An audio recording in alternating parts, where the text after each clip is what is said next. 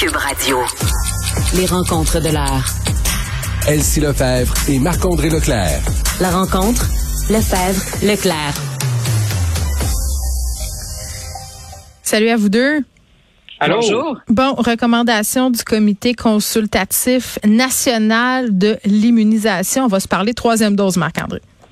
Oui, effectivement. Donc, on en entend beaucoup parler. Il y a même des provinces hein, comme l'Ontario, ça commence dans les prochains jours euh, pour là, les, les, 50 ans et plus. Mais là, le comité national a dit euh, aujourd'hui que là, pour les, les 50 ans et plus, c'est fortement recommandé. Euh, de prendre là, euh, la, la, dose de rappel, la troisième dose. Également, on parle des gens dans les communautés euh, autochtones, éloignés, également le personnel de la santé. Hein, ça aussi, on en a parlé beaucoup ensemble. Donc, eux aussi, parce qu'ils ont été vaccinés le plus rapidement, parce que ce que le comité dit, c'est peu ce qu'on ce qu'on savait déjà, c'est qu'il faut attendre six mois entre la deuxième et la troisième dose.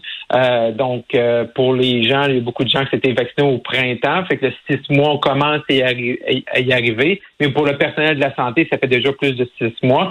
Donc, ça va être intéressant de voir par la suite comment le, le, le gouvernement du Québec va euh, interagir, parce que là, on sait qu'on aime ça les doubler, là, les structures. Fait qu'on a un comité sur l'immunisation du Québec. Santé Québec, 23 minutes exactement sur Twitter, ont mis que malgré l'avis du CCNI que pour l'instant, les doses additionnelles, donc la troisième dose est seulement pour les 70 ans et plus, que dans les prochains jours, le comité québécois va, va se réunir et qu'on va avoir des détails.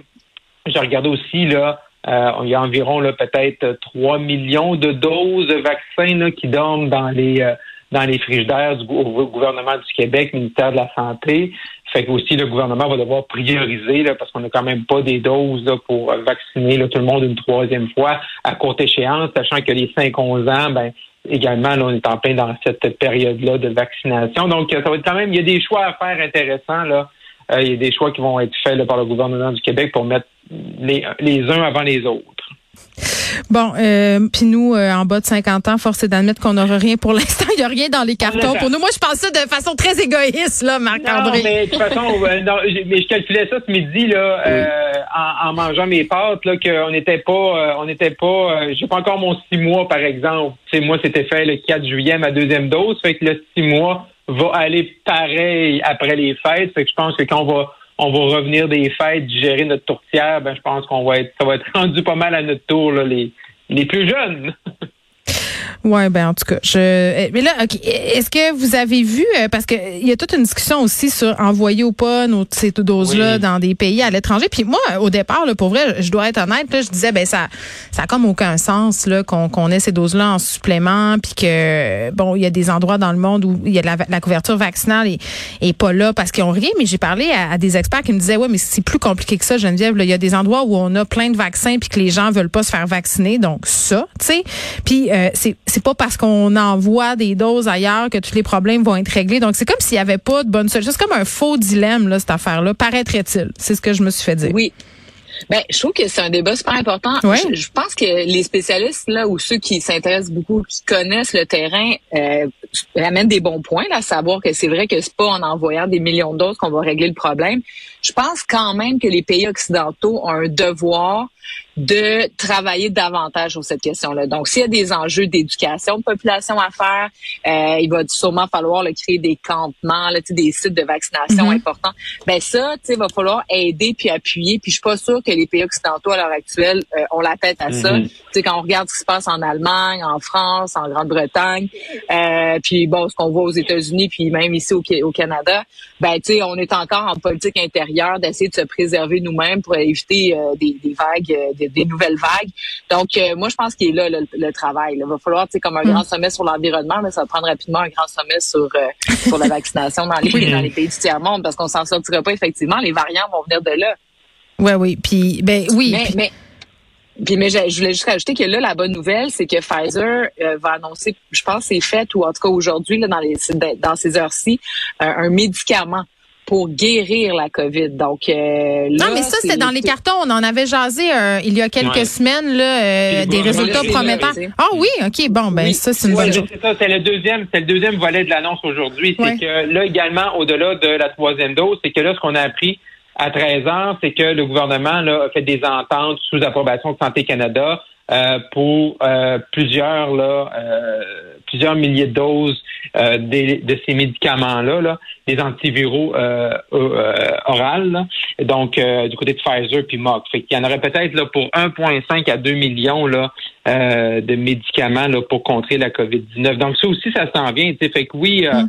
on voit les cas ce matin qui augmentent, mais il y a quand même des des trucs positifs, puis la technologie, puis la science, entre guillemets, là, mm. Euh, doit nous aider là présentement. Bon, parlant de science, là, on va rejaser de tests rapides. C'est drôle, il y en était question hier. On se disait, mais là, c'est quand? Il va-tu en avoir là? Hier soir, on se textait là, parce que cette nouvelle-là est tombée. Euh, test rapide dans les CPE dès lundi. Là, ça c'est cool. Moi, j'ai bien envie qu'on qu'on ait accès à ces tests-là en général dans la population. Mais là, semblerait-il que ça sera chose faite. Le Christian Dubé qui est en train de goupiller quelque chose pour qu'avant Noël, euh, on puisse nous, simples moldus, se tester avant de festoyer avec nos familles. Ben ça, c'est vraiment une bonne nouvelle. Enfin, j'ai goût de dire. Oui, c'est vrai. Hein? Des centaines de milliers de tests qui ont expiré, c'est rentable. Donc là, les CPE, bonne nouvelle, mais que nous aussi, on puisse euh, en, recevoir. Donc là, ça serait 10 millions de tests qui seraient attendus. La question de savoir, est-ce qu'on va les recevoir gratuitement? Ou encore on va devoir payer pour s'en procurer. Je ne sais pas si on va avoir droit chacun euh, dans les écoles primaires notamment là, je à l'école de mes enfants, mais c'est les éclosions là, c'est partout dans les écoles primaires. Là, je pense qu'il y a un travail à faire aussi euh, dans ces milieux de vie là. Mais euh, enfin, enfin, enfin, alléluia. Je comprends. Et moi, il va falloir qu'on m'explique pourquoi on voulait pas les donner. Ça, c'est l'autre mm. affaire à un moment donné. C'est quoi là qui non, docteur Arruda là, pas très convaincant là-dessus. Non, disons que le gouvernement était plutôt lent, c'était rapide, si on le sait. Puis là, moi, je suis bien content, CPE, ça c'est ça c'est cool. Moi, ça me touche personnellement. dans les derniers jours, on l'a on l'a réutilisé là, parce qu'il faut aller faire un test, c'était négatif. Heureusement, tout ça pour une toux, bon, euh, tout est beau. Mais là également, je, je reviens sur un point qui est ici soulevé parce que le monsieur euh, Monsieur Dubé disait tout à l'heure en point de presse, ben là, on va faire des négociations avec le fédéral, il nous donne les tests, là, peut-être les pharmacies, mais là, un peu, wow. OK.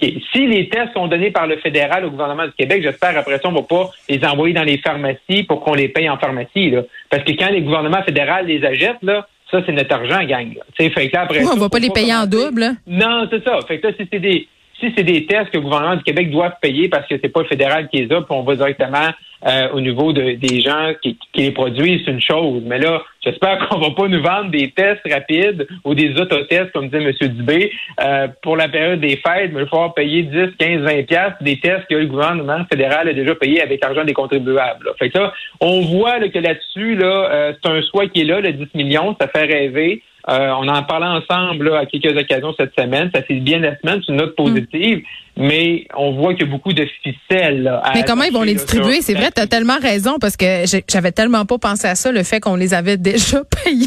ça serait tellement ben, insultant. parce que là, on se fait hier, Daniel Paré, émission, là, émission Le Bilan avec Paul Larue, qui disait que présentement, on en a 1,5 million. Fait c'est pour ça que le 1,5, on les envoie dans les CPE, parce que c'est les gens, euh, nos poupons, les, les, les, les 0 à 5 ans, là, euh, sont, sont pas vaccinés. Fait que on s'en va là. Que par la suite, ça va être les écoles primaires. Est-ce qu'on va continuer à donner des, des tests dans les écoles primaires comme c'est fait en Ontario? Les jeunes en Ontario vont partir avec cinq tests hein, pour Noël. Fait que est-ce que est-ce qu'on pourrait aller vers un module comme ça de distribution? Mais ben là, ceux qui n'ont pas d'enfants, qu'est-ce qu'ils font? Et là, après ça, la pharmacie peut être un centre de distribution, mais c'est s'il faut aller payer des tests qu'on a déjà payés. Non, mais ils ont nos adresses, là, euh, quand c'est le temps de faire des élections, ben c'est ça, envoyez-nous des tests dans une belle petite carte de Noël signée Justin. Hein? Ben, exact. On va les mettre en dessous du sapin. Ah, moi, je l'attends, là. À chaque année, la famille Trudeau fait une espèce de photo de Noël lame, là, épouvantablement oui. quétaine, là. Ben, faites des cartes avec ça, puis mettez-nous. Malgré que des cartes, ça coûte de l'argent. C'est peut-être une bonne solution. En tout cas, faites quelque chose, puis envoyez-nous des tests. par la poste. Mais juste Exactement. aller les chercher. Allez les chercher. Vous en avez 10 chacun, on va y aller, là. Ben, je sais pas, hein. Mm. Les gens, ils, je sais pas. Moi, je pense qu'il faudrait qu'ils soient plus proactifs que ça. Quand, il faudrait que la fée des glaces se mette dans l'équation et nous distribue ça euh, peu avant Noël. Euh, Marc-André, bon, on redevient sérieux. Dépôt du plan d'action pour lutter contre l'exploitation sexuelle des mineurs. On avait encore droit à une histoire épouvantable là, ce matin d'un proxénète condamné à 9 ans de prison, exploiter des jeunes filles, les a droguées dans des espèces de euh, dessins de vouloir faire des initiations sexuelles absolument euh, violentes et dégueulasses. Là. Euh, bon, on a déposé un plan d'action.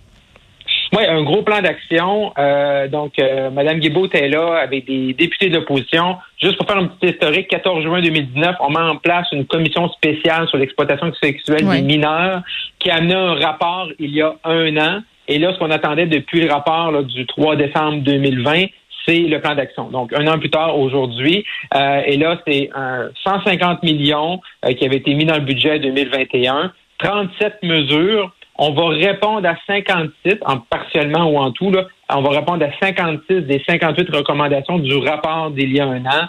là, il y a cinq axes là-dedans, recherche, sensibilisation, prévention, répression, reconstruction, euh, réhabilitation pour les victimes. Euh, c'est tout chaud, là, ça vient de sortir. Là, Madame, Madame nous a, sorti ça là, à 13h45. Là. Fait que euh, tout ça est... C'est quand même, je disais tout à l'heure avant de rentrer en nombre, de documents, c'est quand même bien fait. On voit bien les recommandations, on voit bien les mesures, on voit également la fin euh, vraiment tableau synthèse. On nous dit bon, on va créer, parce que c'est beau créer là. Euh, le point 1, là, la première mesure, c'est soutenir la réalisation de projets de recherche portant sur l'exploitation sexuelle au Québec. OK. Mais là, on nous dit c'est qui le porteur de dossier? Parce qu'il y a 18 ministères, organismes, gouvernements, euh, gouvernementaux qui sont impliqués là-dedans. Fait qu'on sait vraiment les budgets qui sont alloués, c'est qui les, responsables, puis c'est quoi les livrables. Ça, je trouve que Mme Guilbeault, peu importe le dossier qu'elle touche là-dessus, là, d'arriver avec des choses qui sont simples, des choses qu'on est capable de suivre, parce que c'est beau d'avoir des idées, mais il faut les mettre sur le terrain, et c'est ce qui se passe avec l'exploitation sexuelle euh, des mineurs.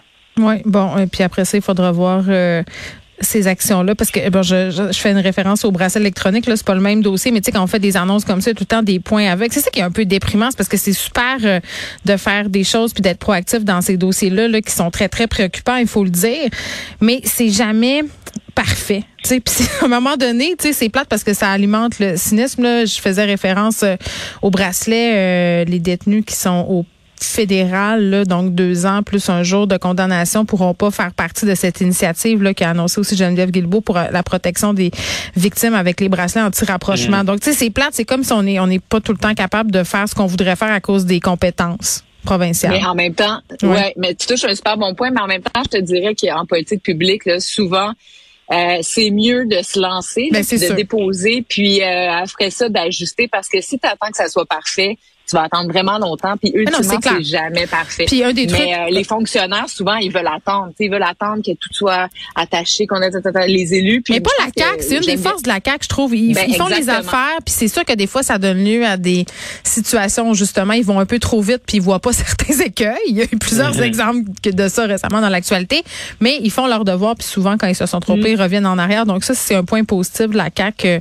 En tout cas, moi, je trouve que c'en est un. Merci, Elsie et Marc-André. Bon week-end.